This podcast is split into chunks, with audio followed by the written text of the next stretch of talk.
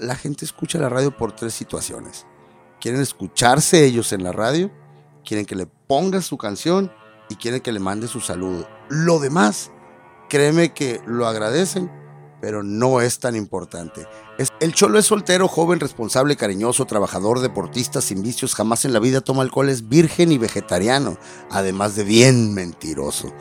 Entonces, el cholo, para empezar, es un, eh, es un personaje como tú y como yo, pero también tratas de, que logre llegar a la gente, que la gente se, se, involucre con él, que la gente se identifique con él. Si ya tenemos un, cierto número de gente que nos sigue la cura, tiene que servir de algo.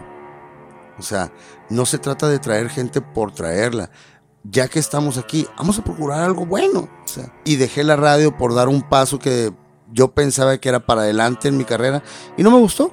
Para mí entrar a Televisa fue un error o sea, no tendría yo por qué haber hecho eso. O sea, la verdad no. Y no les importa si te sientes bien o mal. Eh, viéndolo por el lado amable, pues, o sea, no es que la gente sea insensible, sino que sencillamente la gente no prende la radio para escuchar tus problemas, ¿no?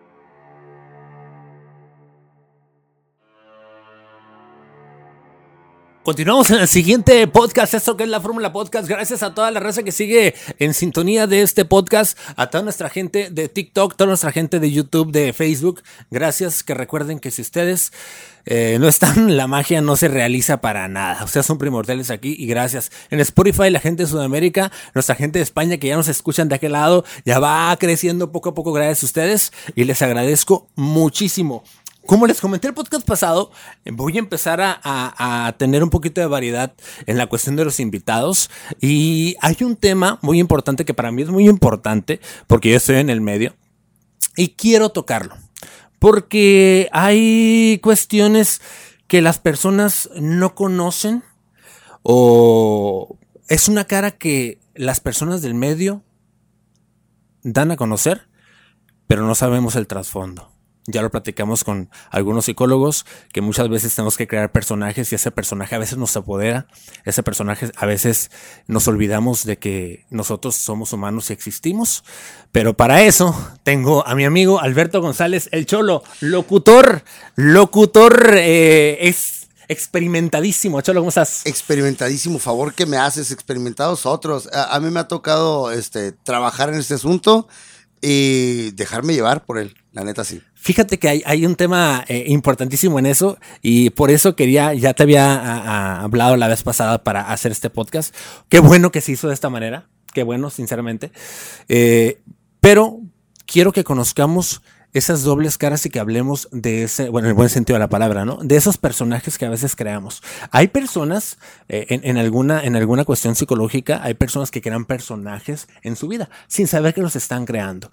Aquí en el medio artístico a veces pues es obligatorio en algún tipo de medio de comunicación tener un personaje. Lo hacemos con toda la intención, además. Con toda la intención, ¿no? Tener un personaje para poder eh, realizar alguna crítica, para poder tener algún tema de conversación de, otro tipo que no sea eh, del tipo de, a lo mejor tu ética eh, personal o demás. Y para eso. Pero bueno, primeramente, Cholo, ¿cómo estás? Más que excelente, excelentísimo. Pensé que me iba a poner nervioso, pero no, fíjate. El, nervioso soy yo. No, no. Porque ahorita te voy a contar una anécdota más adelante, pero bueno. ¿En ¿Cómo Estás? Sí. Muy bien, muy bien, cara. La verdad, muy contento de estar eh, en la fórmula. Ya, ya se me hacía tarde porque no me invitaras. No, es que voy por pasos. Voy por pasitos, voy por pasitos. Voy, voy, aunque no lo creas, voy ahí creando un poquito de, estructura ya a nivel global de esto. Oh, oh, bueno, antes de que se me olvide, vieras cómo me da gusto escucharte, verte, porque te, conozco desde que tú tenías 16 años. 16, 15, 16 años. 15, 16 años. Y para mí, a ver, ver a los morros de tu generación, verlos ahorita crecidos, grandes, echados para adelante, ya, algunos ya como papás. Ya sé. Y la verdad, la neta, sí me siento viejo, sí me siento viejo, pero me siento muy contento, o sea, los veo logrados y la neta, no, yo les decía el otro día, es que no es envidia de la buena porque la envidia buena no existe, es orgullo lo que se siente, ¿verdad? Qué chido se siente que ustedes estén haciendo cosas como esto, como lo que haces en radio, como lo... Verlos logrados para nosotros que los vimos crecer, neta es un orgullo bien grande. No, gracias. Y fíjate que eh, orgullo para mí, primeramente tenerte aquí, gracias por el espacio, por el tiempo y por todo, porque El, el, el hecho de estar en un medio de comunicación, uno lo escucha afuera o en su carro o en su casa y se ve fácil, ¿no? Tú, tú llegaste a pensar y decir, ah, está, está fácil hablar ahí en, la radio o, o, llegaste a pensar que estuviera fácil. La, la, verdad es que a mí se me fue dando, o sea, yo antes de ser locutor, antes de ser este profesional de la comunicación, yo siempre fui DJ. O sea, desde los 16 años para mí no ha habido otra cosa más que esto. Y las cabinas, los antros, la animación con grupos, me ha dado este, este rollo. Entonces, para mí era natural.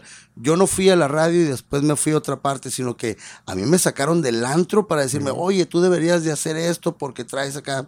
Y yo, pues lo hago. ¿Y qué quieres que haga? Lo mismo que haces en el antro, pero hazlo acá. Ah, bueno. Entonces, para mí se dio como de manera natural. Pues. Natural, muy orgánica, ¿no? Y, y, y es lo padre de esto, de la, de la comunicación, ¿no? Ah, yo, yo admiro la comunicación y es parte de la vida de nosotros tuya también, ¿no? Que has, has vivido de la comunicación. Yo no sé hacer otra cosa. Has comido comunicación, has dormido comunicación, todo, ¿no? Y qué buena onda, qué buena onda. Fíjate que el, el, el primeramente, desde hace, ¿cuándo te nació el, el, el amor por la comunicación? Bueno, eh, yo desde muy morro, te digo, yo desde los 16 años trabajo como DJ en antros, bares, discotecas, siempre. Desde los 16 años mi vida ha sido la música, de una manera directa o indirecta. Y entonces siempre ha estado para mí presente la comunicación a través de la música. Pues fue, fue mi, mi, manera de subirme a este rollo de, de, la comunicación, fue siempre a través de la música. Entonces para mí siempre ha sido pues natural. Yo no me di cuenta en qué momento llegué a este rollo, te lo juro. O sea, nunca me di cuenta, nunca, nunca decidí, ah, me voy a dedicar a esto. Eso fue dando. ¿Estudias comunicación? ¿Por qué lo estudias? Mira, yo estudié comunicación después de buscar una ingeniería electrónica, después de buscar este periodismo, después de buscar, yo le calé cuatro o cinco universidades antes de, me tardé dos años. Y cuando caí en comunicación en, eh, aquí en la facultad, en la gloriosa Facultad de Ciencias Humanas de la mejor universidad pública del país. La verdad que sí. O sea, la UABC.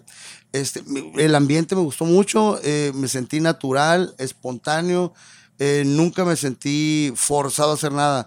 Aún y cuando trabajaba, trabajaba de noche como DJ y a las 7 de la mañana tenía que estar en la escuela. ¿no? Nunca, la verdad, nunca lo sentí pesado. Entonces, para mí el rollo de la comunicación siempre me pareció interesante. Cuando lo empecé a estudiar, me motivó más a seguirlo estudiando y a profundizarlo. El aspecto técnico, pues, lo, pues ya lo dominaba, pues, o sea, lo que fuera, lo que tendría que ver con consolas, uh, audios y edición y todo eso, pues lo dominaba por mi trabajo como DJ. Entonces, lo que, me, lo que me empezó a interesar fue la teoría y me gustó mucho.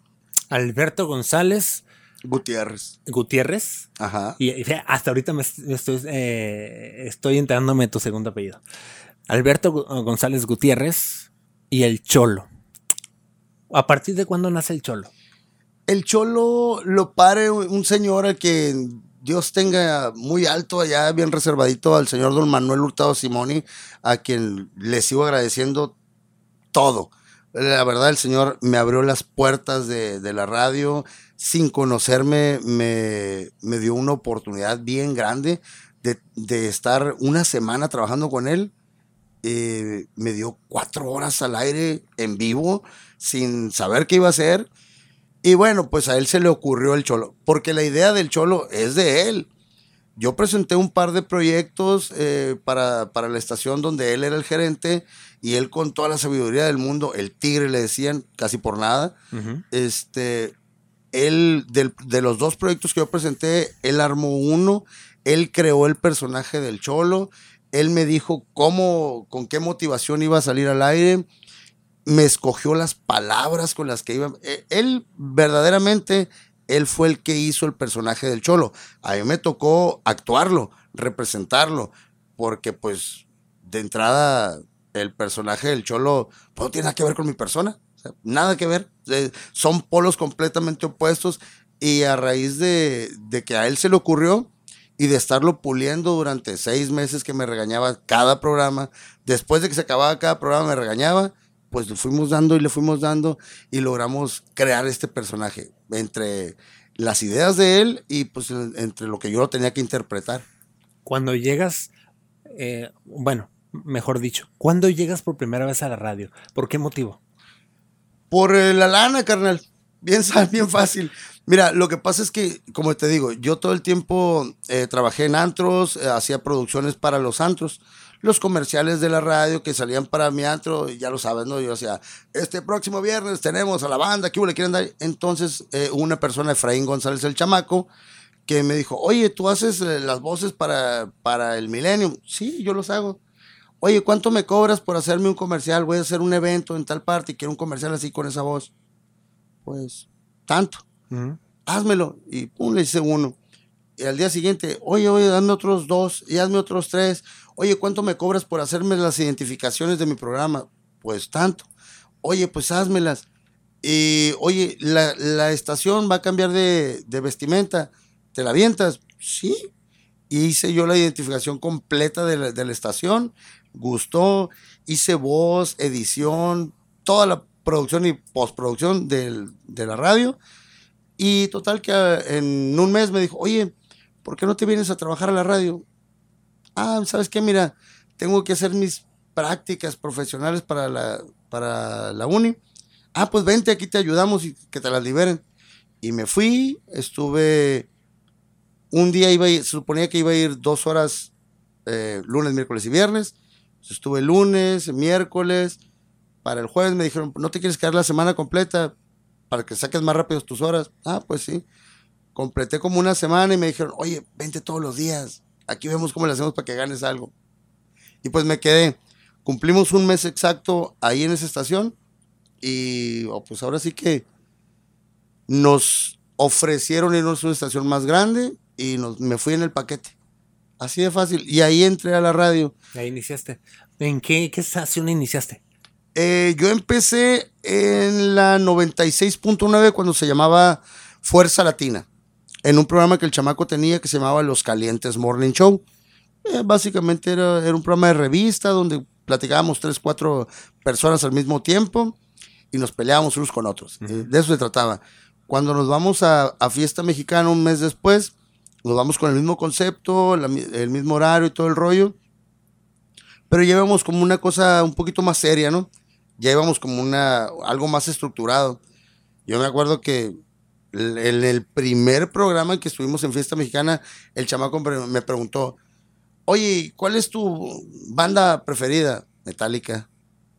no, la canción que más te guste. Uh, mm, Master of Puppets. y se acaba el programa y en cuanto se acaba el programa veo a don Manuel Hurtado parado. Ven para acá. ¿Qué pasó?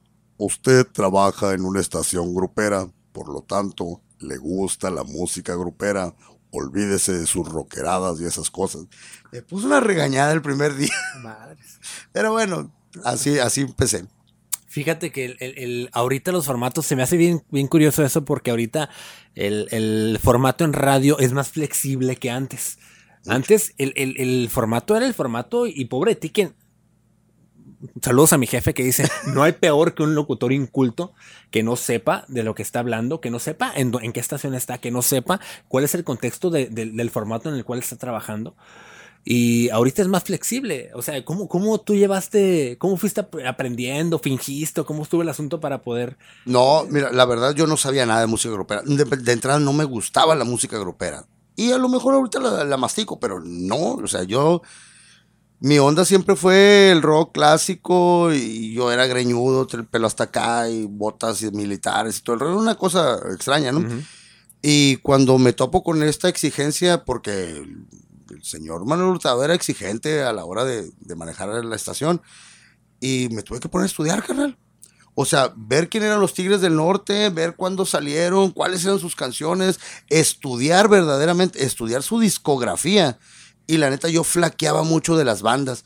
O sea, lo norteño lo mastico. O sea, lo he vivido con él, sé quién es Ramón Ayala, sé eh, cuándo fueron los, eh, cuándo fueron este Ramón Ayala y los Bravos del Norte, quién era Cornelio Reina. O sea, conoces de esa historia. Pero yo no sabía quién era la banda Limón, de dónde venían, o sea, las bandas sí, y qué meterte a estudiar, carnal. O sea, la verdad es que sí tuve que estudiar, cosa curiosa, tuve que estudiar música grupera. O sea, darme cuenta de dónde venían eh, esos grupos, esas bandas, esas agrupaciones, quiénes eran los precursores, cómo fueron evolucionando y verlo como una cosa seria. Un raro, pero. Sí, sí, sí. Raro, pero tenías que verlo como, una, como un asunto que, que era de trabajo. La verdad, sí. Mis gustos, obviamente, yo siempre he sido, para afortunadamente, mi generación, eh, somos una mezcla de, de muchos, eh, de muchos géneros musicales. Y pues a mí me tocó este, el rock en español de los 2000 sé que era lo, lo más chilo. Y, se mezclaba mucho lo que era la onda alternativa. Y en eso alternativa, los grupos de rock metían cumbia, metían acordeones. Entonces, eh, estaba como. Se, podía utilizar ese rollo. El rollo. Oye, en, en, cuando uno entra pues, de principio a cualquier trabajo, ¿no? A cualquier trabajo, pues tú no conoces ni mañas, no conoces ni las formas de trabajar. Y te vas adaptando poco a poco. Llegó el momento en el cual tú le hayas regado de alguna manera? Que, ¿O cuál fue e, e, ese problema que hayas tenido cuando ibas empezando? No, fíjate que yo creo que como todos, ¿no? La, clásica de locutores, eh, estás tú solo en la cabina y el típico error es el, ay, dejo el micrófono abierto y empiezo a decir cosas que no debo decir, ¿verdad? A mí no me pasó tanto así, o sea, yo conozco ciertos compañeros que sí la han regado feo ahí. Dejan el micrófono hasta arriba y empiezan a decir barbaridades. A mí no, o sea, en, realidad yo nunca tuve problemas, siempre fui, siempre he sido, ah, bueno, es que mi personalidad no es la que está al aire, pues eh, el, eh, el, cholo es el, personaje y mi persona es un polo completamente opuesto, soy muy serio, muy cohibido, muy callado, entonces no tuve oportunidad de regarla mucho. O sea, tu onda era hablar y cerrar el micrófono y... Ah, ¿Haz de cuenta? Yo estaba al aire, guau, guau, guau, guau, guau, como switch se, apaga y ya, y me ponía a ver en la computadora. Yo estaba muy, muy, muy consciente de que tenía que estudiar. Entonces yo sabía que venía en la programación si tal canción, entonces presentaba lo que iba a presentar y venía a mi corte de silencio y agarraba mi computadora y a ver quién era este grupo, de dónde salió y tratar de hacer un comentario inteligente al respecto de ese. Sí, aventarte un, no sé, Tigres del Norte de 1997, eh, tal canción y pa, ¿no? Algo sencillo, pero que a, veces, yo, cinco años en el medio apenas como que era... No, ahí, la, es que, ahí la llevo más o menos. Y es que si no, si no conoces, no tienes la referencia y no puedes hablar de eso, pues. Claro, el contexto. Igual a lo mejor conoces la canción y ya pues le das una repasadita por encima, ¿no? Pero yo siempre considero importante, por ejemplo, saber quién es, eh, quién es el autor, quién es el compositor, en qué año salió, el disco en el que estaba, y esos son datos que creas o no, hacen mucha diferencia. Yo respeto mucho a Don Chuy Higuera, por ejemplo, porque el señor tú puedes estar platicando con él y él te dice, ah, sí, como no, el ramito de violetas, 1994, de, de Banda el Mexicano. Y yo, ¿dónde te cabe tanta información, no? Pero pues, eh, son cosas que tienes que saber. Ahorita, la verdad, ahorita ya nadie se los aprende. Todo está en Google y de volar lo descargas. Lo googleas y, y, aunque esté mal, ¿no? Porque ya Wikipedia es una, una, plataforma editable y, y, cualquier puede editar cualquier cosa. Oye, y volviendo al tema de la, de la cabina siempre echan carrilla, ¿no? Con las personas, los locutores que están en cabina solos. Dice, güey, ¿cómo puedes hablar solo? ¿Tú qué, ¿Tú qué piensas o qué pensabas en aquel tiempo cuando ibas empezando? Que tú tenías que hablar solo con un micrófono y no había nadie. Y hacer como que alguien estaba ahí o hacer, o cuál era tu método para estar al aire. Ah, yo insisto, a mí se me dio de manera muy natural porque yo siempre fui muy introvertido. Y para mí el hecho de ser DJ era estar en una cabina con un micrófono, eh, con, lo que fueras a poner música y estar animando. O sea, para mí es natural, pues, o sea, para mí lo que yo hacía en radio eh, este, era lo mismo que hacía en el antro, pues. Y en el antro, mientras esté cerrada la puerta y no se metan y mis vidrios estén bien cerrados, yo puedo hacer lo que sea. O sea, hay, hay como una barrera entre tú y el mundo real y el mundo real y tú. O sea, ni yo me meto contigo ni tú te metes conmigo. Yo estoy en mi, en mi mundo aquí y trato de ver una reacción allá.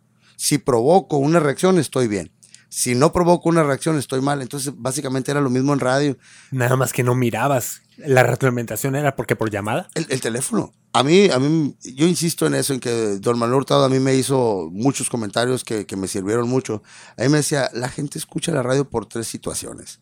Quieren escucharse ellos en la radio, quieren que le pongas su canción y quieren que le mande su saludo. Lo demás, créeme que lo agradecen, pero no es tan importante. Esas tres situaciones son el motivo principal de la radio. Así es que suena el teléfono, usted conteste, le digan lo que le digan, usted mande el saludo y trate de complacer. Se acabó. Antes, eh, pues era muy usual que la gente te marcara y tú estabas ahí. Eh, en un programa de radio normal se reciben 10, 12 llamadas por hora. La intención del programa era contestar 40. Entonces, también porque por eso se mide el rating y es una manera de, ¿no? Mm, mm, mm. Bueno, entonces, eh, pues sí, básicamente era estar, estar en interacción con, con la gente. Si la gente te seguía marcando es porque te estaba escuchando. Si la gente te seguía marcando es porque no le habían cambiado. Si la gente te seguía marcando es porque estaban pendientes de ti y eso estaba bien. Esa era la manera, la manera de medir este, pues, tu, impacto con la gente. Que a mí me sirvió mucho, la verdad. Porque a mí me decían, oye, ¿cómo preparas tu programa? Muy pocas veces lo preparo a menos que vaya a ser algo, eh, algo especial. Pero mi programa es de, estar platicando con la gente. Y así, como era muy natural, lo que te platicaban, tú respondías y a la gente le gustaba. Yo no sé si en estos tiempos, eh, pues siga funcionando, pues a mí, la verdad, yo creo que el estilo de cada quien, a mí en lo personal, yo siento que sí me funciona. Pero yo veo ahorita que leen mucha nota, que traen, ya proponen temas, que hablan de, un tema y otro. Bueno, yo creo que son estilos nada más diferentes. Y eh, eh, cuando inicias, eh, pues inicias con el, con, con, con, el personaje, porque de entrada entraste con un personaje, descríbeme al cholo. ¿Cómo es el cholo? El cholo es soltero, joven, responsable, cariñoso, trabajador, deportista, sin vicios, jamás en la vida toma alcohol, es virgen y vegetariano, además de bien mentiroso. Entonces, el Cholo, para empezar, es un, eh, es un personaje como tú y como yo, de barrio, que es eh, altanero, que es este, llevado, que es este, fiestero, que si el Cholo fuera una persona este, que habría que, que describir, pues tendría que ser entre los 30, más o menos coquetón, porque le tiene que ser coqueto, y, muy alivianado. O sea, la onda es que pase lo que te pase, pues como toda, como toda la gente de barrio, ¿no? O sea, independientemente que ganes poquito, que tengas que trabajar mucho, siempre ves la vida con, buen humor y ves con las cosas para adelante y no hay cosa que te agüite. O sea, pase lo que te pase, tú tienes que resolver y darle para adelante, ¿no? yo creo que el cholo es como cualquiera, como cualquiera de, de promedio de, no sé cómo te diré, como de, un medio socioeconómico medio bajo, pero bueno, como medio alto, medio bajo. las características que me describes, son, ¿fueron meramente por comercio o tiene algo que ver con tu contexto histórico? Pues mira, yo creo que es algo que con lo que todos fantaseamos, ¿no? O sea, tú tienes una idea en, la cabeza, un personaje y lo tratas de amoldar a tu, a tu estilo, pero también tratas de, de, que logre llegar a la gente, que la gente se, se, involucre con él, que la gente se identifique con él. Entonces, a, mí me funcionó mucho tratar de ser, pues, naturalito. Yo crecí en un barrio, pues, de media tabla para abajo. Entonces, yo me acordaba mucho de las vivencias de morro, de, de las cosas que me gustaban a mí, a mis tíos, porque mis tíos tenían un taller mecánico y escuchaban a Led Zeppelin y escuchaban a Kiss y escuchaban a los Creedence y escuchaban a Doors. Entonces, e, eso en un, en un ambiente grupero mm, a lo mejor no está tan presente, pero si le rascas tantito, la gente que escucha a Ramón Ayala, la gente que escucha este no sé, a Tigres del Norte, también escucha a los Creedence, también escucha a los dos, porque es el mismo género. Entonces la gente se identificaba mucho aquí en Mexicali con mi onda media pochona y, tratar de mezclar el spanglish, porque es lo que vivimos aquí. entonces la gente lo encontraba como muy natural, como muy neto, pues. Entonces es un vato como mi vecino. Esa era la idea del cholo. Encontrar en la radio un personaje que pudiera identificarse con la gente normal, la gente del camión, no la gente que trae su carrito y que tiene su chamba en ciertos niveles de oficina. No, la idea era identificarlo con la gente que va en camión, que, que se levanta a las 4 de la mañana para ir a la maquila, que sus salidas son el domingo a la cachanilla, porque así, esa era la idea. Y además de todo, este, pues tratar de, de que la gente lograra ubicarlo en la radio como, ah, pues se puedo ser yo. ¿Sabes cómo? O sea, me cae bien porque es igualito que yo. Y veníamos de una, de una temporada de locutores. La, no sé, la camada de locutores anterior a nosotros era gente que tenía que decir, hola, buenas noches, son las 8 de la noche con 25 minutos. Entonces era, era una voz engolada, mucho formalismo, una cosa muy seria. Y nosotros llegamos a romper un poquito eso. Y yo digo nosotros porque es la época de Julio González, es la época de la Mula Bronca, es la época de muchos, muchos compañeros.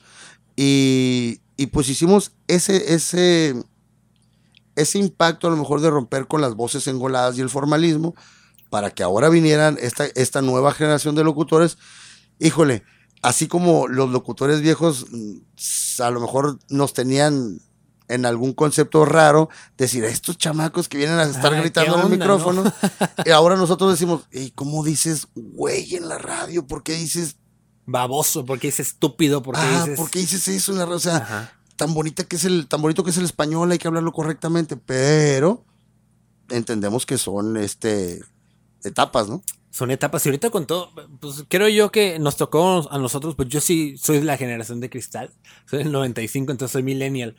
Eh, entonces, eh, bueno, no sé si soy millennial, ya es algo del rango, ¿no? Pero el, el asunto de esto es de que ahorita la radio, los medios de comunicación, han tenido mucha ya mucha retroalimentación con las redes sociales. Unas redes sociales en las cuales tú puedes contestar, decir que hasta ahorita se está medio regulando, ya dices una grosería, ya te censuran, no, ya te, te bloquean y demás, pero van mucho de la mano. Empiezan a salir eh, ¿A ti te tocó vivir cuando se dejó el teléfono y se empezaron las redes sociales? Eh, ¿En la radio, estando al aire? Sí, pero era al revés. Eh, teníamos el medio de comunicación eh, principal era la radio y nos, basaba, nos valíamos de las redes sociales para fortalecer eh, la radio. O sea, tenías que estar en, en, tele o en radio para que tus redes sociales eh, tuvieran algún impacto. Ahora es al revés. Al revés completamente. Ahora tienes que estar en redes sociales y meterle radio o meterle tele para justificar un poquito esto, esto que, para darle nada más a lo mejor un poquito más de, de de grasita a, tu, a, tus redes sociales. Porque no es lo mismo que tú tengas tus redes sociales a que las tenga el hijo de cualquier vecina. Porque pues te siguen a ti porque estás en la radio. Claro. Y antes era al revés. Antes seguían tus redes sociales porque tú eras el de la radio, no al revés, pues. Y ahorita, si no tienes una red social fuerte, eh, no le hace que estés en la radio, no le hace dar cuenta. La red, la gente que, que, que trabaja en medios, ahorita te dice, la radio es local las redes sociales son mundiales. Entonces, invierte en tus redes sociales y no dejes de la mano la radio ni la tele. Y al revés, era antes, antes era, no, la radio es la radio, la tele es la tele, y las redes sociales pues son para que pongas dibujitos y hagas chistes, ¿no?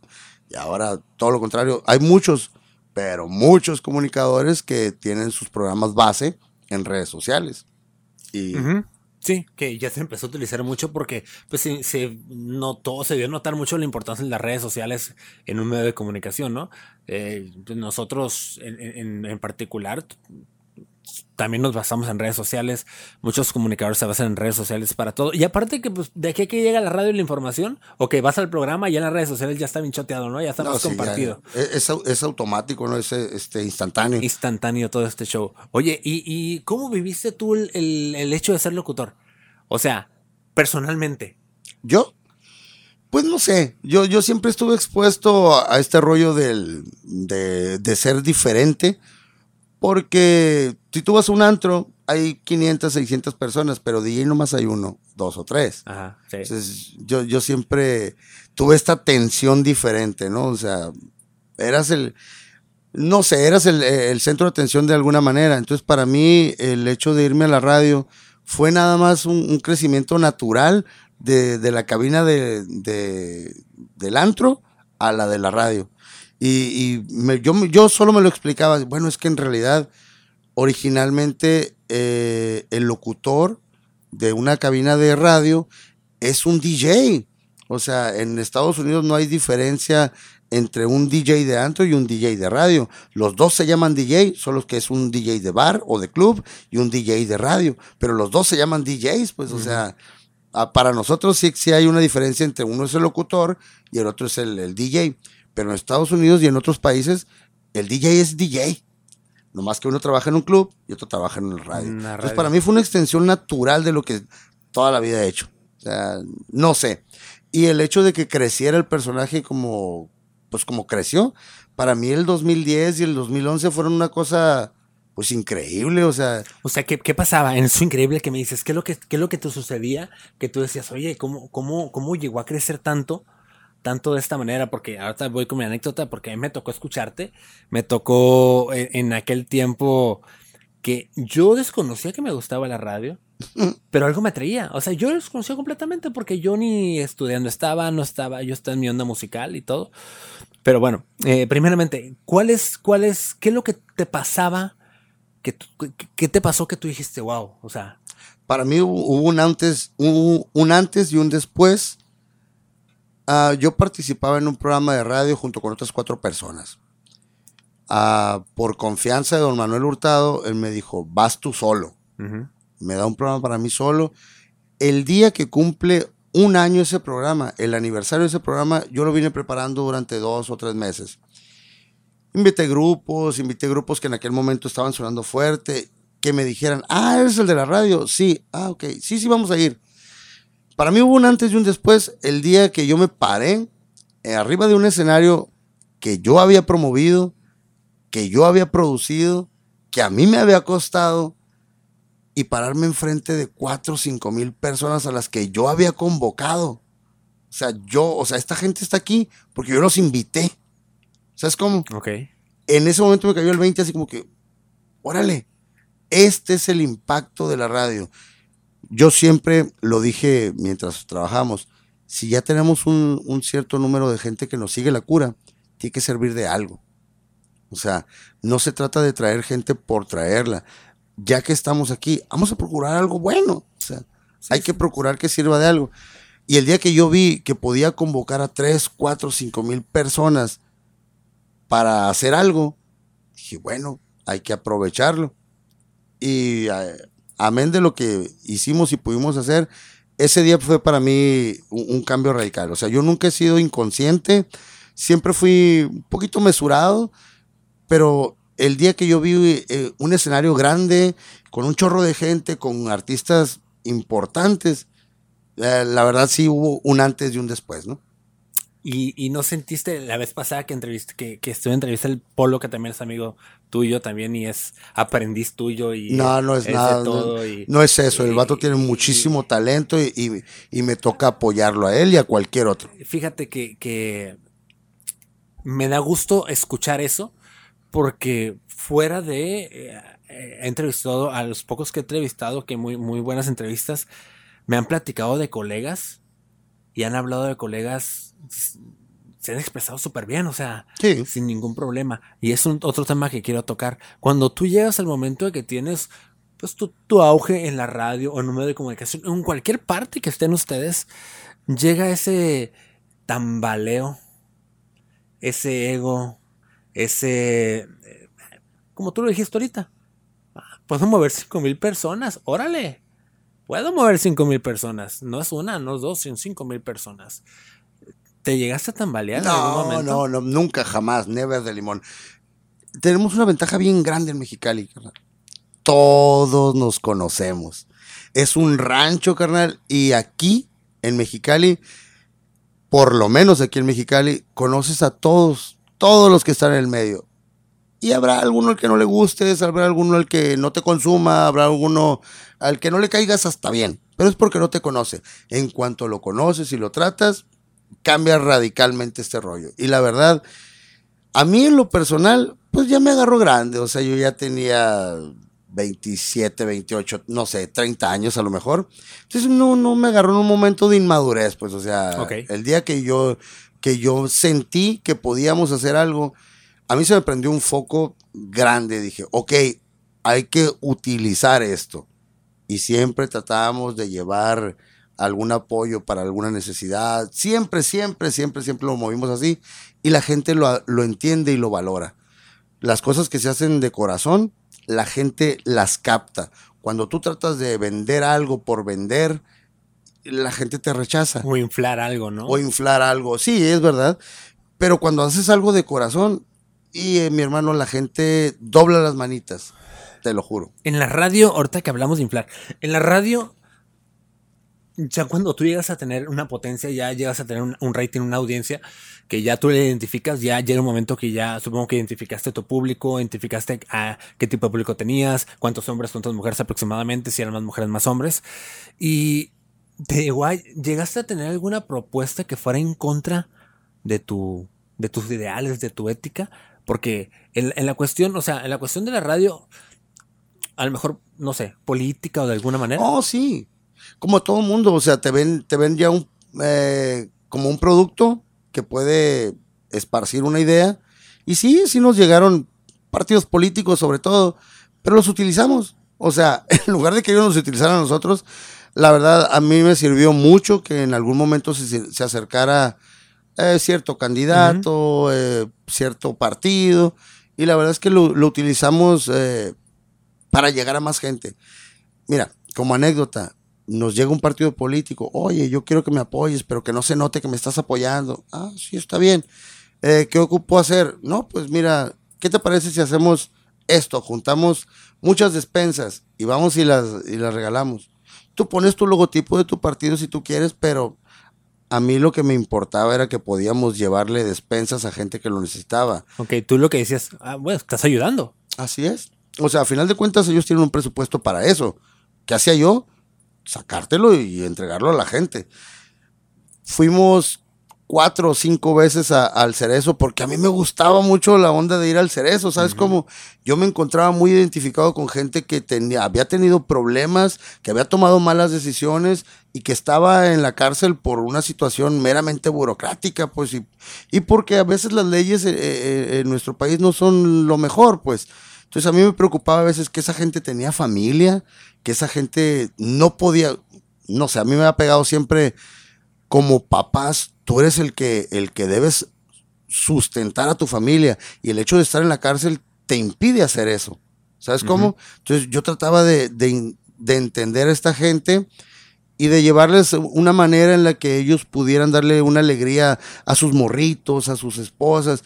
Entonces procuramos hacer un festival del Día del Padre donde logramos tener a 400 internos, un grupo norteño ahí adentro y hacer una convivencia familiar, o sea, llevar a su familia adentro del cerezo, mujeres, hijos y el que estaba preso, que convivieran todo el domingo, o sea, todo el domingo, cosa que pues a lo mejor no habían podido hacer en años o que no podrían hacer en muchos años.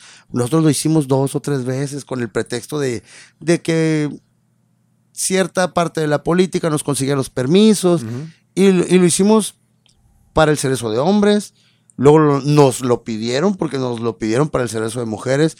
Al cerezo de mujeres le llevamos a la imitadora de Jenny Rivera, le llevamos una banda en vivo, o sea, una banda sinaloense completa y las muchachas, no hombre, o sea...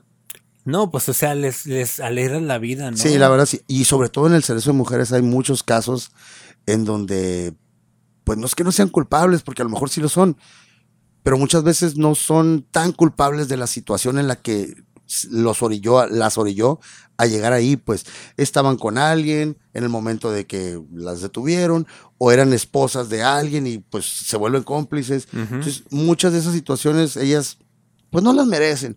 Y además eh, eh, el, el, cautiverio carnal es horrible, horrible. El ser humano no está hecho para estar solo. Eso es, esa es la, la realidad y el, y el punto de ahí. Y la comunicación, ¿no? Que entra también muy importante. En eso obviamente están entre ellas platicando, pero pues no es lo mismo que estar platicando en comunidad, ¿no? Hasta tener una comunidad en la cual es algo más complejo, ¿no? Pero ahorita que hablas de, toma, de mala toma de decisiones, ¿has tenido alguna decisión que tú digas, la neta? Sí. ¿Cómo cuál? Pero de todo se aprende. Eh, la verdad es que si yo en algún momento tomé una mala decisión, fíjate que yo a mis 40 años dije yo, si de algo me puedo jactar es de que nunca puedo decir me arrepiento de haber tomado esta decisión. Pero sí me arrepiento de una. Eh, de haber dejado la radio. y dejé la radio por dar un paso que yo pensaba que era para adelante en mi carrera y no me gustó.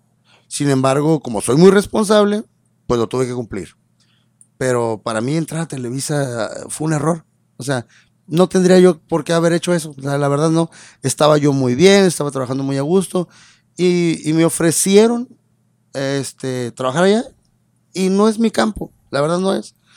Y cometí un error, este, ese, pero de todo se aprende. De todo se aprende. Creo que después de... los años te dan mucha experiencia y aprendes a, a tomar tus malas decisiones de mejor manera de agarrar lo mejor de ello, ¿no? El, el, ¿Tú sabías que al momento de irte podías ya no regresar? ¿O te imaginabas o qué pensaste en ese momento? Yo sopesé varias situaciones. Dije, me voy de la radio, le doy un descanso porque estaba muy cansado yo del personaje. Estaba muy cansado, eh, era trabajar todos los días en eso y todos los días me refiero a todos los días. Y además tener una rutina nocturna como la del músico, la de... Y dije, a lo mejor esto es una pausa que la vida me está diciendo, órale, cálmate, bájale dos rayitas. Y vaya, dije yo, bueno, a lo mejor ya estoy grande y necesito bajarle dos rayitas a mi estrés.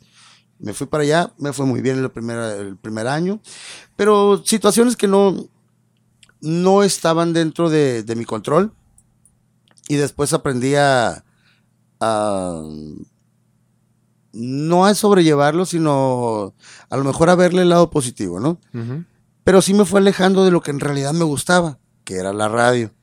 Entonces, cuando quise volver a la radio, ya estaba yo muy, muy metido en, el rollo de, de, un trabajo formal, porque hasta los 40 años yo no sabía que era checar una tarjeta. Jamás en la vida había trabajado para un patrón. Nunca había tenido que rendirle informes a nadie de nada en 40 años. Y lo sabes bien porque pues... Sí. ajá. Este es un trabajo muy independiente. Y el simple hecho de entrar dentro de una estructura de trabajo me causó conflicto. Tan así como que mi autoestima se hizo papilla durante el primer auto. O sea, de verdad me sentí como que iba para atrás, iba para atrás y para atrás. Y cada vez me involucraba más y cada vez me sentía menos conmigo mismo. menos conforme conmigo mismo. Hasta que, pues las cosas solas se dan. Y ahorita estoy en el proceso de, pues ya estoy haciendo lo que me da la gana otra vez. Y eso, eso es importante y queremos que, todos también lo tomen en cuenta porque es algo que yo siempre he dicho, ah, pues a mi corta edad he tratado de aprender de todos, de ti, de, de, todas las personas que me ponen a mí, a en mi camino. Y creo que lo que he aprendido hasta ahorita es, nunca sueltes de hacer lo que te gusta. No nunca lo sueltes, o sea, porque van a llegar oportunidades que a lo mejor representan más dinero, que sí es importante la economía, tú sabes que es importantísimo, ¿no?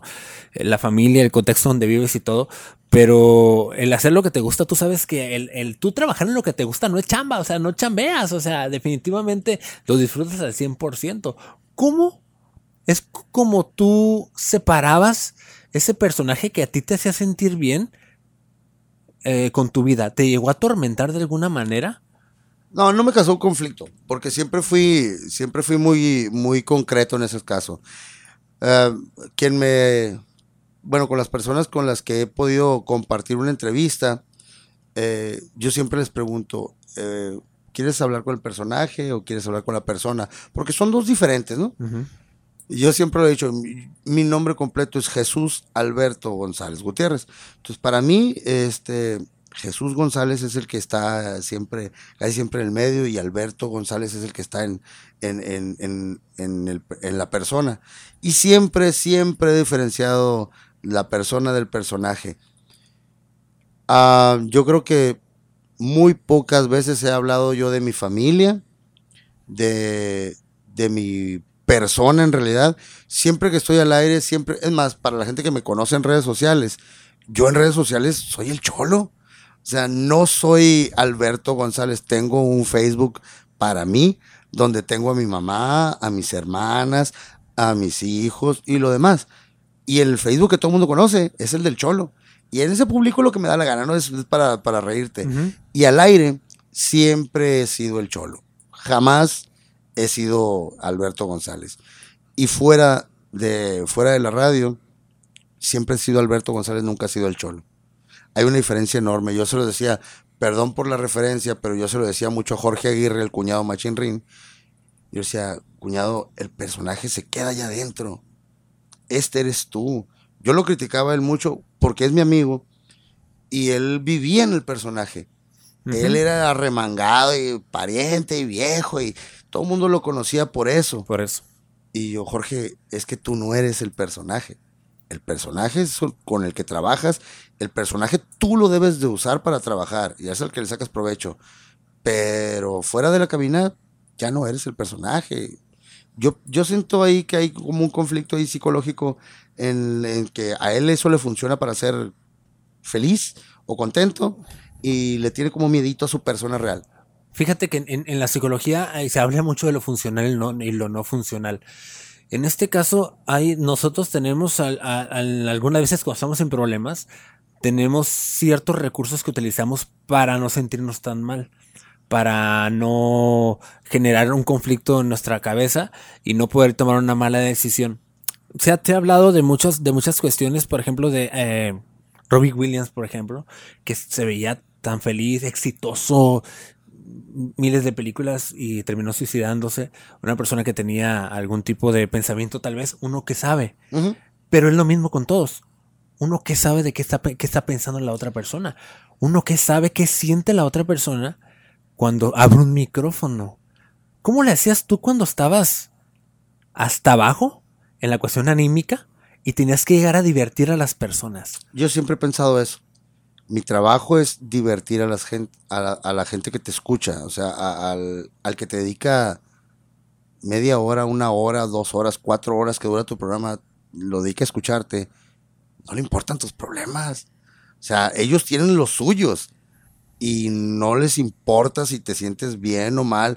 Eh, viéndolo por el lado amable, pues, o sea, no es que la gente sea insensible, sino que sencillamente la gente no prende la radio para escuchar tus problemas, ¿no? Claro.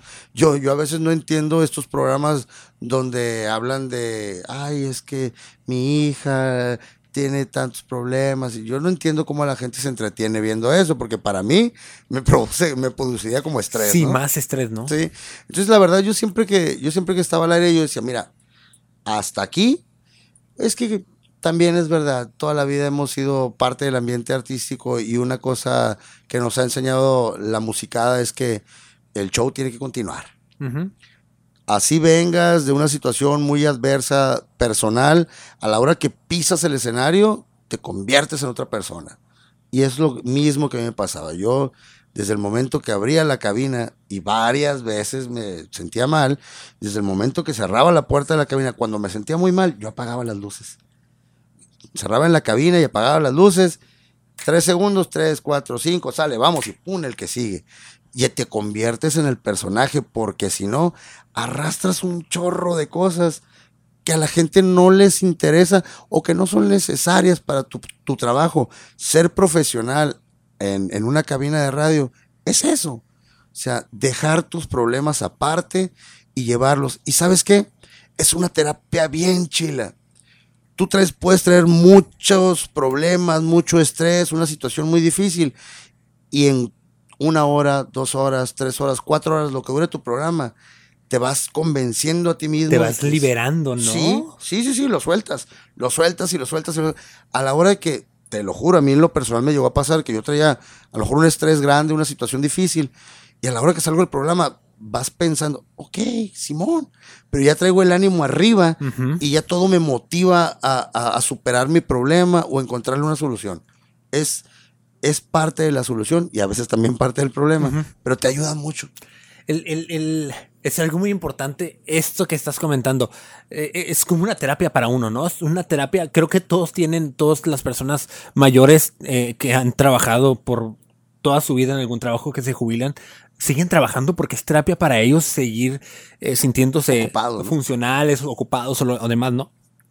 Y hablando de esto, te lo digo porque es anímicamente sí es muy, muy común que un locutor tenga estos estados de ánimo eh, muy desequilibrados o, que estén en constante desequilibrio debido de que, oye, me ha tocado a mí también que estoy con todo el ánimo y escucho una historia bien triste, güey.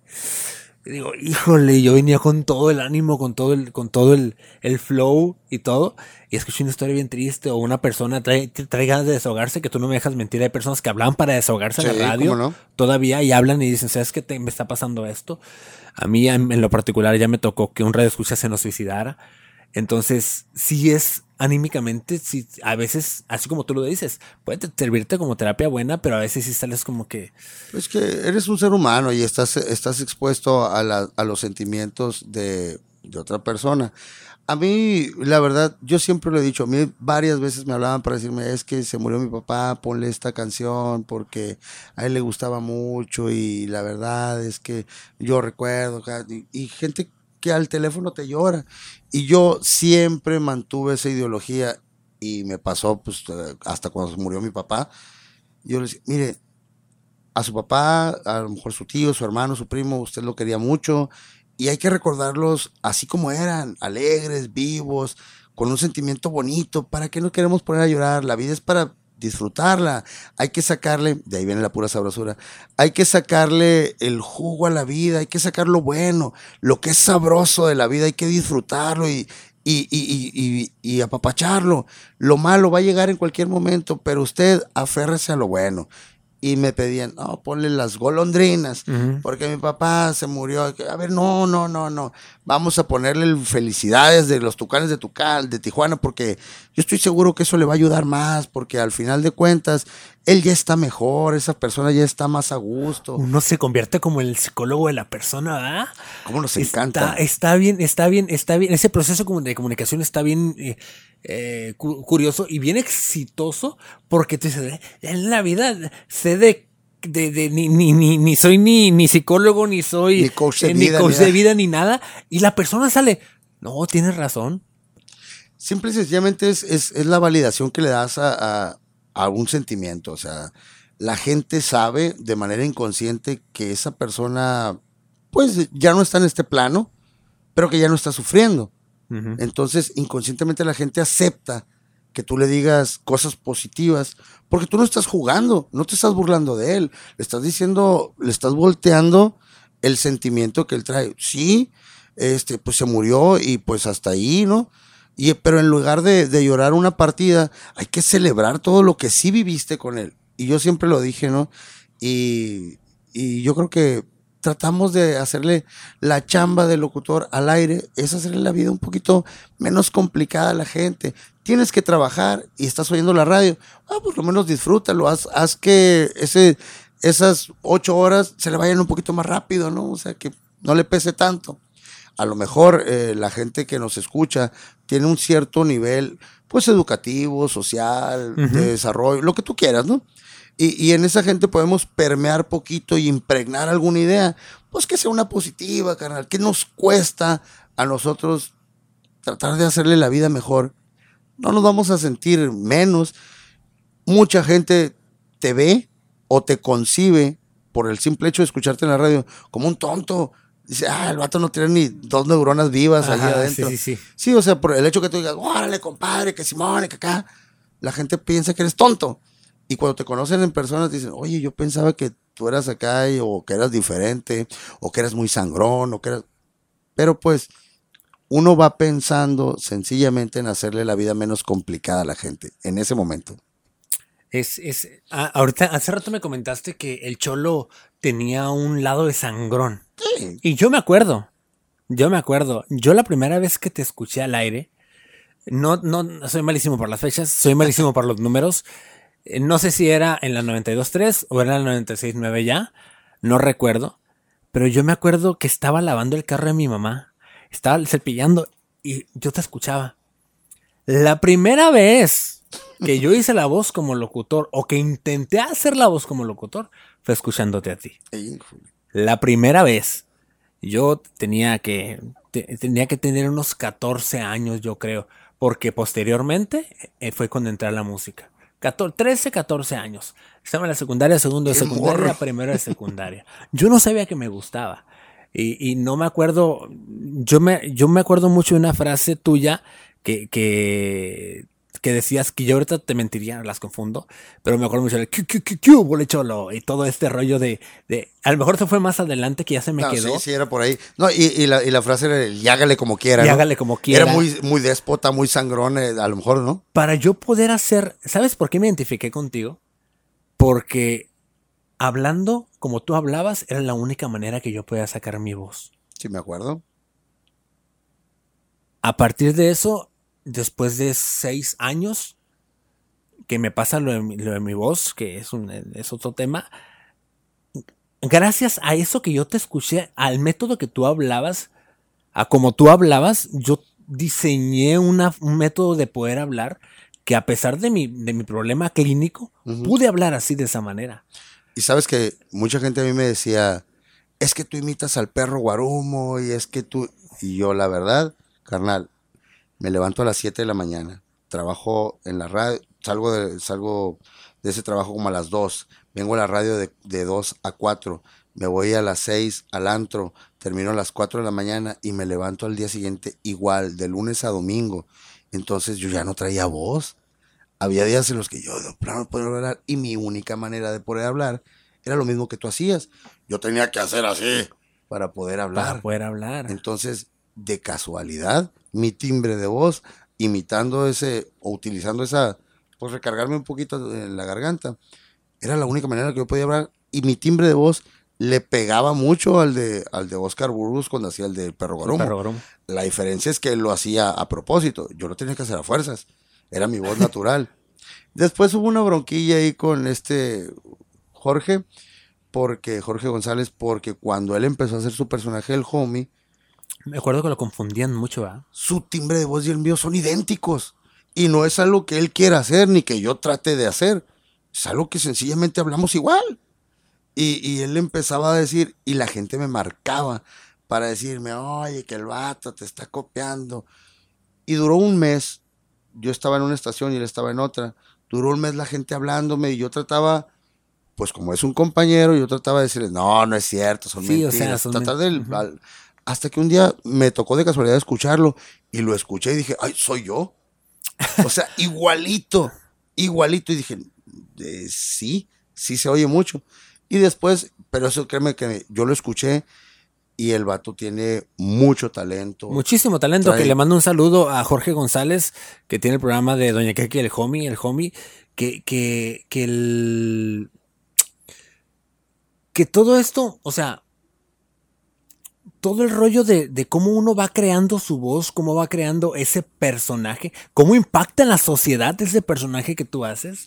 Oye, yo me acuerdo, fíjate que hablando de, los impactos, yo me acuerdo que, pues a mí se me ocurrían frases como, oh, yo no soy de Mexicali, yo soy de, Ciudad Obregón, en Sonora, y orgulloso de serlo además. Y, entonces cuando yo llegué a, aquí a Mexicali, a mí me decían, no, que Chicali. Y a mí me sonaba, Chicali me sonaba como una onda mechica, así, ¿no? Como del centro. Y entonces yo dije, ah, que Chicalitlán de las Tunas. Y eso es lo que yo inventé salud de mi coco. O sea, se me ocurrió un día, Chicalitlán de las Tunas. Y a lo largo del, de, los, de los tiempos, o en el año, no sé, a los años, yo escucho a dos vatos en la calle. No, ¿de dónde? No, de aquí de puro Chicalitlán de las Tunas. Dije, o sea, yo lo inventé, güey. Sí, sí, sí, sí. Entonces, frasecillas así que uno de repente eh, repite y machaca todo lo dice en la radio que a la gente le llegan a, se le llegan a introyectar y es parte ya de la cultura popular. Y yo digo, güey, y si un impacto se marque algo. Digo, Julio González debe saberlo porque, órale, lo identifica todo mexicano. Todo mexicali. Y chanclas mexicanas y guaraches tapatíos. Y todo el mundo lo sabe, pues. Y eso para mí. El pasto corral y agua del cuñado Machín Pasto corral y agua, chuki chuki la mamuki. Ándale, ese tipo de cosas. Y pues el chamaco y su. Eres pro power, papá, ¿no? O sea, todo ese tipo de cosas lo hacen a uno perdurar. Es como tu identificador, ¿no? A mí me hace un parote, la neta. Te lo voy a decir así. A mí me hace un parote que Jorge González siga al aire.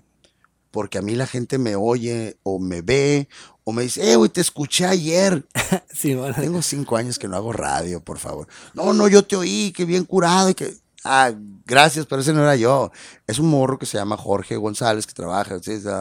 y les doy la explicación porque pues tampoco no está uno para andarse colgando, colgando milagritos que no le pertenecen, ¿verdad? Pero sí, estoy muy fresco en la memoria de la gente porque Jorge González lo sigue haciendo. Entonces yo estoy bien seguro de que si mañana se me ocurre regresar a la radio, la gente me va a seguir aceptando porque él se ha encargado de mantener fresco mi personaje. Perdón. Perdón. No, o y, sea- y la neta, a raíz de que yo hice el cholo, pues también este Moisés hacía uno, este, este muchacho, el Psycho hace otro. Ajá. Y hay muchos. Creo, creo que es, es- es un personaje, pues, que identificamos en la calle, pues, o sea, es un personaje que, que está muy latente en nuestras vidas, o sea, el ver a un, a un personaje como el que escribes, no con tanta especificación, pero uno, güey, del barrio, eh, buena onda, que sí le vale, pero es coquetón, es lo que tú escribiste, Sí, sí. Es, es muy habitual, o sea, verlo, verlo en las calles, y es lo que lo hace popular, ¿no? Exactamente. Y es lo que hace que la gente se identifique con él al final de cuentas. ¿eh? Pues el, el cholo puede ser el hijo de cualquier vecina eh, y, y puede ser el, el- bueno, no el hijo, puede ser el, el sobrino de cualquier tía. Porque nadie quiere tener uno de esos en su casa, pero sí tienes un sobrino así, que es flojo, que es baquetón, sí, sí, ¿no? sí, sí. Pues sí, es, es, es algo ahorita que me, me viajé en, en otros pensamientos, por- porque está, a mí me apasiona mucho la comunicación, me apasiona mucho el proceso comunicativo y yo mi personaje lo he estado formando poco a poco. Sinceramente, yo, eh, yo, yo quise iniciar una, una carrera sin personaje. La, la- en, donde, en donde estoy trabajando, eh, tuvo que haber. Yo siento que tengo que aprender también eso, obviamente. No lo puedo dejar de lado porque es parte de la radio. Pero me da gusto que tener una persona como tú que me pueda explicar, que pueda decir, oye, yo soy esto y, y tan, pero también soy esto. Ah, claro. O sea, también soy esto, tener la capacidad de decir, sabes que yo soy eh, Alberto González eh, y acá soy el cholo. Y, y puedo diferenciar y puedo tratarte como el cholo o puedo tratarte como Alberto González como tú me lo pidas. ¿Me explico? Y es algo muy importante y muy curioso para, para las sociedades porque... Pues ya ves que ahorita con las redes sociales pues es muy fácil crear un personaje en internet y tirar, ¿no? Tirar y Sí, decir sí. y comentar y demás. Pero en la radio pues ya se venía haciendo desde hace muchos años. Y te voy a decir algo, o sea, yo siempre lo diferencié porque, pues yo no nada más soy el que, el que está en la radio, a, a lo mejor por ego, ¿no? Porque decir, bueno, es que el cholo es medio atrabancado, medio tontón, y- pero oye, yo sí fui a la escuela, yo sí estudié, yo le sé este rollo, o sea, si lo estoy haciendo es porque le sé. Además, no, no la lastimes, o sea, a mí me costó, para mí la universidad fue un proceso muy difícil porque yo trabajaba de noche. Y, Oye, pasa que muchos locutores, con todo el respeto a todos, ¿eh? Con todo el respeto a todos, no quiero meterme en otro rollo, pero muchos locutores pues entran por talento nato y, y no ocupan escuela, sinceramente no lo necesitan porque tienen un talento nato Ah. y espectacular, que me respeto, dices, güey, o sea... Yo tengo a lo mejor la teoría y todo, pero tú llegas y haces giras el micrófono, que es muy respetable y es distinto. Y es cuando a veces uno, uno dice, pues las personas no identifican, ¿no? ¿Cuál No, es cuál, no? No, la gente nada más compra el que está al aire. Si gusta, si le gusta, lo compra. Y entonces es cuando desaparece la persona. La gente compra al personaje, pero a la persona no. Digo, porque a mí me pasó. Yo además de, de ser DJ, lo- ante todo, la verdad yo siempre lo he dicho, yo siempre he sido DJ toda la vida y me voy a considerar DJ hasta el día que me pitufe otra cosa, ¿no? Eh, locutor, eh, comunicador, presentador y muchas otras cosas. Pero yo ante todo me considero DJ. Entonces, para mí, el hecho de, de estar en la radio, pues a lo mejor la gente te, te conoce, te identifica y te empieza a ver. Antes, cuando no había redes sociales, pues era más complicado. O sea, no te identificaban, te oían y, ay, sí es, sí es, mira, habla igual y sí, Sí, ¿no? Como que, las- como que escucho esa voz. Ajá, y, y te decían esas cosas. Ya cuando, cuando hubo redes sociales, te empiezan a identificar y te empiezan a ver. Pero yo además de todo eso, soy papá. O sea, soy papá, tengo un trabajo, hago otras cosas. Y para mí, yo, a mí me, a mí me encantaba mucho el cine. Antes de la pandemia, porque después de la pandemia me dio un miedo horrible. Este, yo llevaba todos los domingos a mis hijos al, al- al- al cine y que me encontraran en la plaza y me dijeran, ¡Es el cholo! Y yo, eh, buenas tardes. O sea, yo, ¿qué onda, cholo? ¿Qué andas haciendo? "Eh, traigo a mis hijos al cine. ¿Así? Este, ¿qué tal? Buenas tardes. O sea, nomás así, pues. Yo, yo he visto otras personas cómo se conducen cuando le dicen, ¡Ésele, fulanito! Y bueno, y, co y cotorrean. ¿no? Yo no soy así, yo no puedo. O sea, para mí el que, está, el que está en la radio es uno y el que trae a sus hijos al cine es papá, pues. Y, o sea, yo no sé cómo mis hijos visualicen, bueno, sí sé, a, a la chamba de papá. O sea, yo salgo a la tienda con mi hijo, eso me pasó hace poco, ¿no? No sé, unos cinco años. Y saludo a un vecino, ¡eh, es el cholo! ¿y quién qué, tal? ¿Qué onda con el cholito? Y mi hijo, ya adolescente, le dice, yo no soy cholito. El cholo es mi papá cuando está en la radio. Ok. O sea, si te fijas cómo, pues si hubo esa diferenciación, O Que- si identificaron que tú estabas haciendo la diferencia del personaje y la persona. y para ellos no les causa conflicto, pues no es, no sé quién es el cholo y no sé quién es mi papá, porque se comporta así o porque se comporta acá. Cuando yo estoy con ellos, soy su papá. Cuando yo estoy en la radio, estoy trabajando y el que está al aire es un personaje. Sobre todo en mi caso, porque en mi caso el cholo es coqueto, el cholo es hablador, el cholo es Juan Camaney. Y a veces ellos iban eh, pues con su mamá y cómo le explicas a él que el cholo está Claro. hablando con otra muchacha en el radio, pues porque para mí me hablaba alguien en la radio y tú sabes. Entonces, bueno, y eran voz de mujer. Hola chiquita, ¿cómo estás? Sí, sí, me recuerdo muy ¿Cómo- bien, me acuerdo muy ¿Cómo, bien de cómo eso. le explicas eso? Entonces, para mí fue un logro cuando él dijo, no, no, no, no. Yo no soy cholito. Mi papá es el cholo cuando está en la radio. Entonces, eh, para mí fue un yes. O sea, sí se logró. Qué padre y felicidades, Cholo, la neta, que, que, bueno, Alberto González se va porque siempre te he dicho Cholo por la, por la, por, por, pues por la radio, porque te conocí en la Pues radio. porque, por- porque, porque es el apodo. O sea, El- el- todos tenemos el apodo, ¿no? El gordo, el flaco, el Ajá. alto, el bajo. Y el mío es el cholo. Y yo, la verdad, lo acepté y lo abracé hace muchos años, ¿eh? Y está, está bien padre, neta, que te admiro un chorro y, y te lo vuelvo a decir, eh, parte de tu, de tu desempeño, y yo creo que por eso me identifico contigo, porque yo estoy pasando por un proceso similar. Estoy pasando por un proceso en el cual no, no, no tengo ese, ese malestar que me identifiquen fuera de la radio, pero tampoco me gusta. Me gustaría que dijeran, oye, oye, Alexis, ¿cómo estás? Oye, ¿qué onda? ¿Cómo va la maestría? ¿Cómo va la escuela? ¿Cómo Ajá. va el proyecto? A que me digan, oye, a ver, habla como locutor. ¿Me explico? O sea, Sí. sí, tengo ese, sí, no un conflicto, pero sí me gustaría yo llegar a hacer lo que, lo que tú, lo que tú llegaste a hacer. Está bien o sea, chilo. tener esa diferencia y que la gente diga, ok, tú eres el fideo, que en su caso, acá en la mejor FM soy el fideo, y acá soy Alexis Palafox. El Alexis Palafox que tiene su familia, que tiene No su sé, para mí es el. Trini. ah, aparte, es otro apodo. Eh, eh, es, es que tiene su- sus gustos. A mí el, el grupero tampoco creas que... ah, No, no, pero, pero a ustedes se le nota mucho más. O sea, a ustedes se le nota mucho más que traen el, traen el, el, el rock and rollito la por tendencia encima. del rock y todo sí. esto, ¿no? Pero en fin, es algo. Aquí nos pudiéramos hablar y pudiera durar el podcast de cinco horas, ¿no? Pero Cholo, ya para terminar, eh, platícame, eh, ¿cuál ha sido tu fórmula? Tu fórmula para salir adelante, tu fórmula durante estos años. Yo la tengo muy machacada y durante los últimos 15 años me he dedicado a tratar de compartírsela a los grupos. Sin embargo, también tengo una máxima. eh, yo no doy consejos. La gente inteligente no los necesita y los que son tontos no lo saben valorar. Pero para mí la fórmula es esta. Tres cosas nada más. Disciplina, perseverancia y constancia. Todo llega, carnal. Nomás hay que ser disciplinado, perseverante y constante. Todo lo demás llega. Así de fácil.